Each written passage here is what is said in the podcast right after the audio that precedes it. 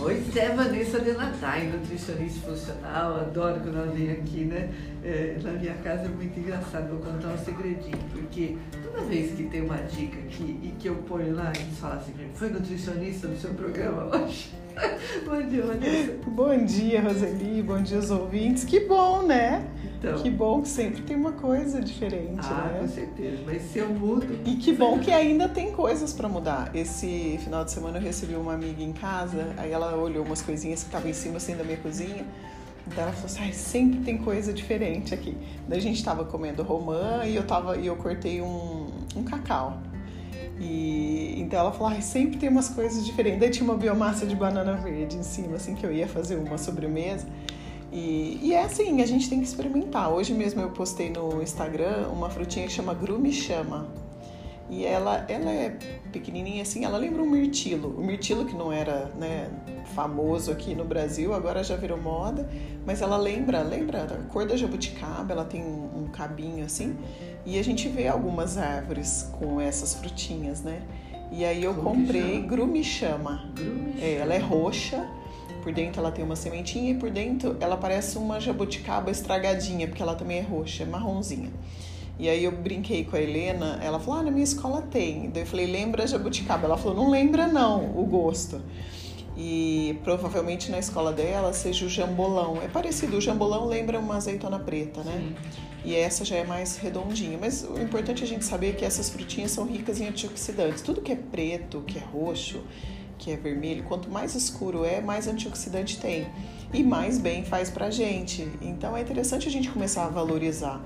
Lá no, no CAVE, no clube, é, tem também, e é parecido, mas não é a mesma fruta, mas eu vou descobrir qual que é. Ela parece uma cereja, ela parece com essa grume chama, lembra uma cerejinha, porque ela é mais comprida, e a cor dela é um pouco mais avermelhada, e é uma delícia. Então a gente tem um monte de frutinha aí, a gente tem a Jussara aqui na Mata Atlântica e Ubatuba, tal, que não é tão divulgada como o açaí. A gente fala muito hoje do açaí, encontra, né? Mas a gente tem muitas frutinhas roxas nativas mesmo que a gente pode começar a introduzir. E por que não, né? Pois. Sair do trivial. Eu falo muito, saia do trivial, experimente coisas novas, isso é bem bacana. Às vezes o sabor desagrada no primeiro momento, mas depois você se acostuma com ele. O jambolão tinha um rapaz que vendia na feira. Depois ele sumiu da feira. Eu comprei muito. Aham. Porque tem uma semente muito grande, né? Então, para você É. fazer o suco, você tem que usar bastante É, e bater pouco para a semente não dar é. aquele gosto ruim. É como a acerola, é. né? Ah, Isso, exatamente. Como a cerola, como a siriguela, que tem uma, uma sementona grande, né? Mas é tão gostoso, né? Agora Essas frutas diferentes. Como os passarinhos gostam, Gosta, né? não. E aí, às vezes a gente ouve as pessoas falar, lá no clube de campo tem muita árvore de jambolão também, e as pessoas falam, ah, isso mancha o carro, achando ruim. Claro, vai manchar.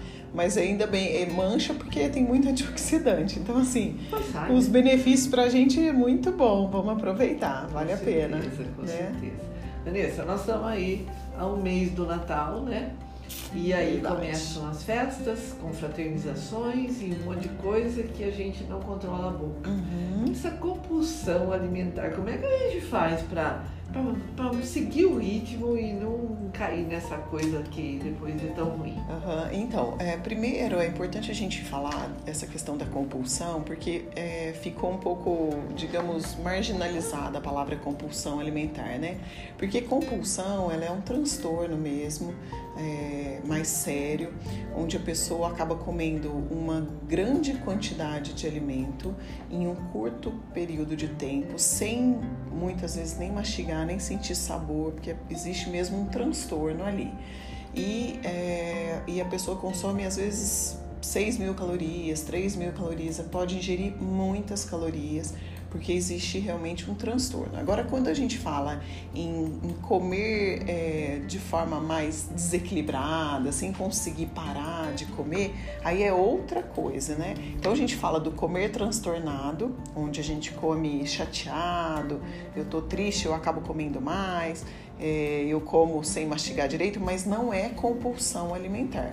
Quando eu erro na quantidade, quando eu como um pouco a mais do que deveria, eu exagero, eu também, é, as pessoas acham que é compulsão alimentar, mas não é compulsão alimentar, é um exagero. Eu mesmo fiz a, a minha fala aqui errado. É, né? isso. Então é importante a gente saber que compulsão mesmo alimentar é um transtorno e normalmente está associado a outros transtornos alimentares, como a bulimia, é, normalmente é a bulimia mesmo, mas enfim, às vezes tem pessoas que acordam no meio da noite e comem de forma compulsiva, muitas vezes, né, em volta de uma, ah, tá muito ansioso ou tá deprimido, e aí tem um, um quadro de transtorno alimentar.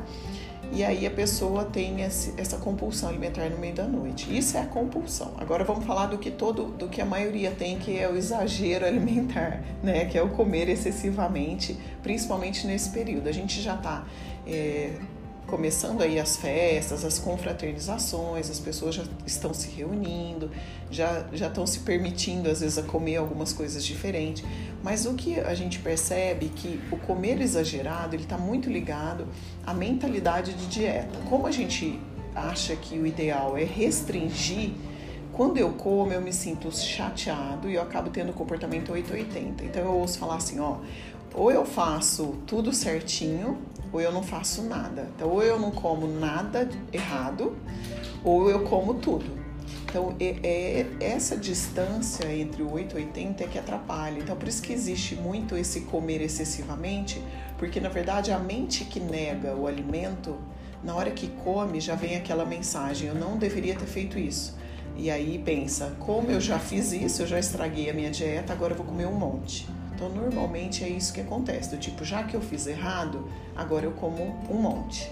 Né? Muitas vezes esse comer exagerado, esse comer é, um pouco mais, é, vamos dizer, um pouco diferente do seu tradicional, é, ele vem às vezes como uma punição. Então, às vezes a pessoa vem comendo exageradamente até para se punir, do tipo, eu não deveria mesmo ter feito isso, então agora eu vou me punir através da alimentação, comendo mais. mais. É.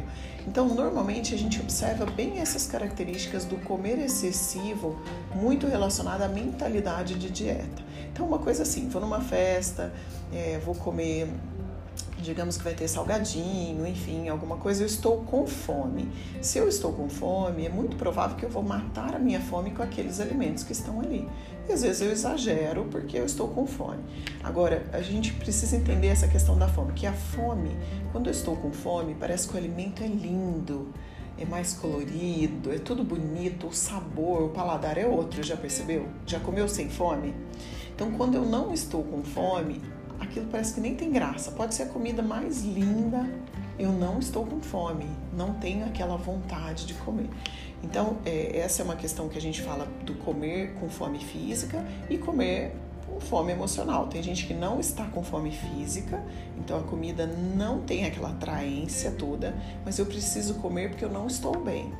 Né? Aí são coisas diferentes. A gente até pode falar depois numa outra, uma outra entrevista onde eu falo só sobre os tipos de fome, que são nove tipos de fome. Uh, agora, a gente está falando dessa coisa do comer além do que precisa. Então, digamos que eu vou num happy hour. E aí vai ter um monte de, de petiscos, né? Então a gente muitas vezes come com os olhos. E se eu estiver com fome, digamos que eu não, eu não goste de abusar com esse tipo de alimento. Então o ideal é que eu não vá com fome nesses lugares para que eu não. Porque às vezes não tem outra coisa para comer.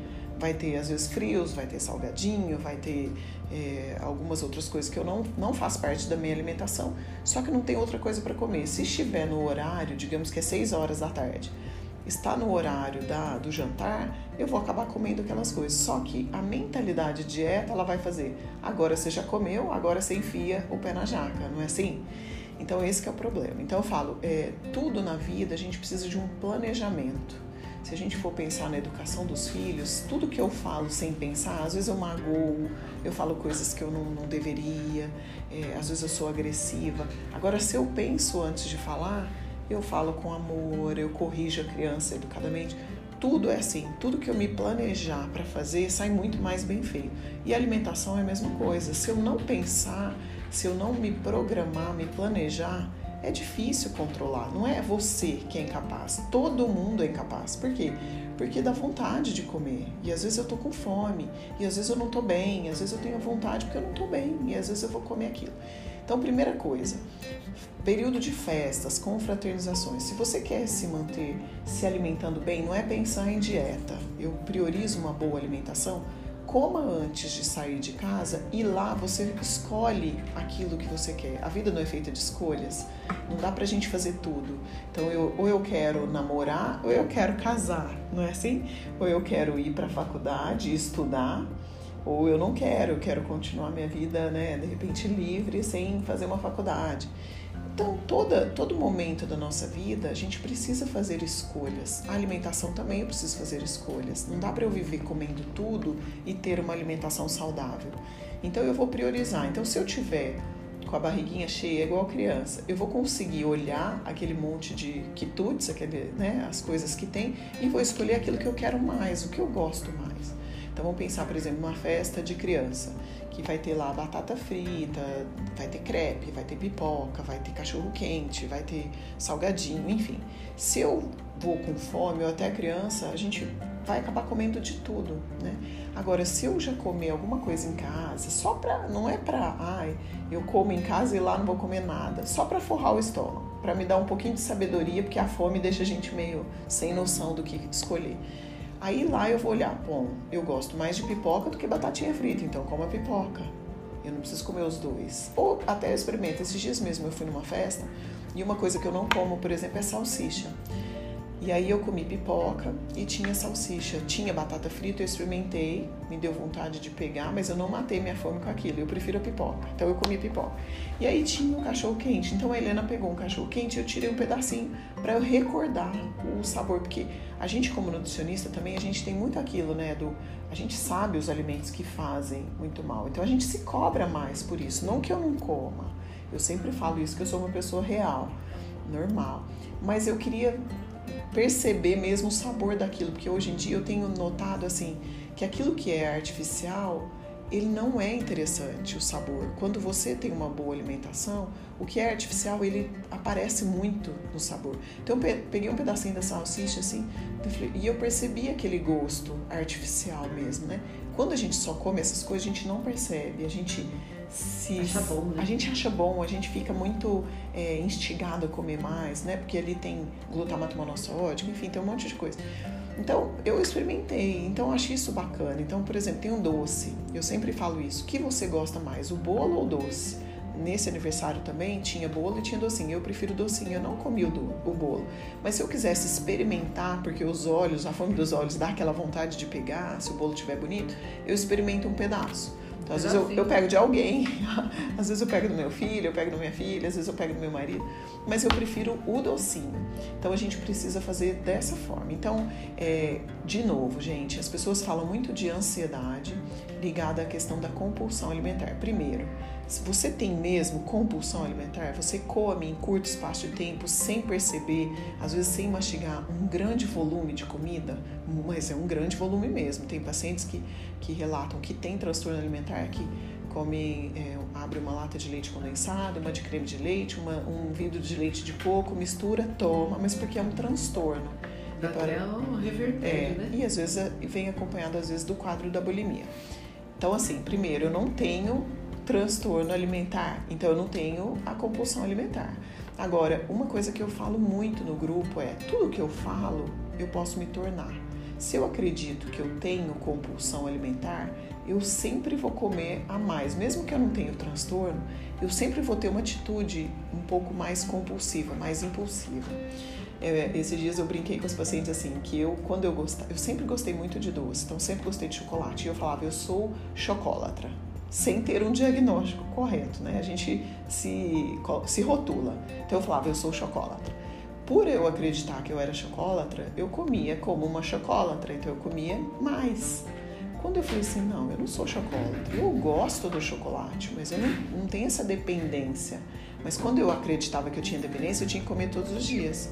Quando eu falei, não, eu não sou chocolatra, mudou minha relação com o chocolate. Então, cuidado com aquilo que a gente se coloca. É, uma coisa é ansiedade. A gente sabe que existe essa ansiedade hoje em dia, mas a gente se dizer que a gente é descontrolado ou a gente tem, eu tenho um transtorno de ansiedade, você começa a ter atitudes relacionados àquilo. Então, cuidado com o nome que a gente se dá. A gente é muito severo com a gente mesmo e muitas vezes a gente se rotula e a gente acaba acreditando naquilo e, por acreditar, se tornando aquilo.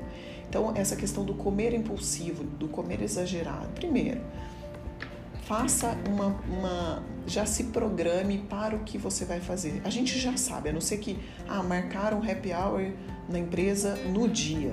Né? Se você tiver alguma coisa, uma barrinha, eu sempre carrego uma barrinha de proteína vegetal, que eu acho a proteína vegetal mais interessante. Ela normalmente essas barrinhas de proteína vegetal, elas são mais, a gente chama de clean, porque elas não tem tantos aditivos, não tem corante, conservante, o tipo de adoçantes, porque já é uma pegada mais natural, né? Aí eu ando com isso na, na bolsa e se eu vou em alguma festa, eu como aquilo antes para segurar um pouco a minha fome e eu não cair em tentação. É de uma dica. É uma dica, né? Uma, uma dica boa, dá pra gente fazer isso. Nós né? estamos conversando com a Vanessa Denadar. Vanessa, que é nutricionista funcional, um pouquinho sobre a compulsão alimentar, né? Essa vontade exagerada de comer, comer, comer. Daí fica gordinho e fala, não, não comi nada. Come sim. Vamos pro intervalo, a gente já volta.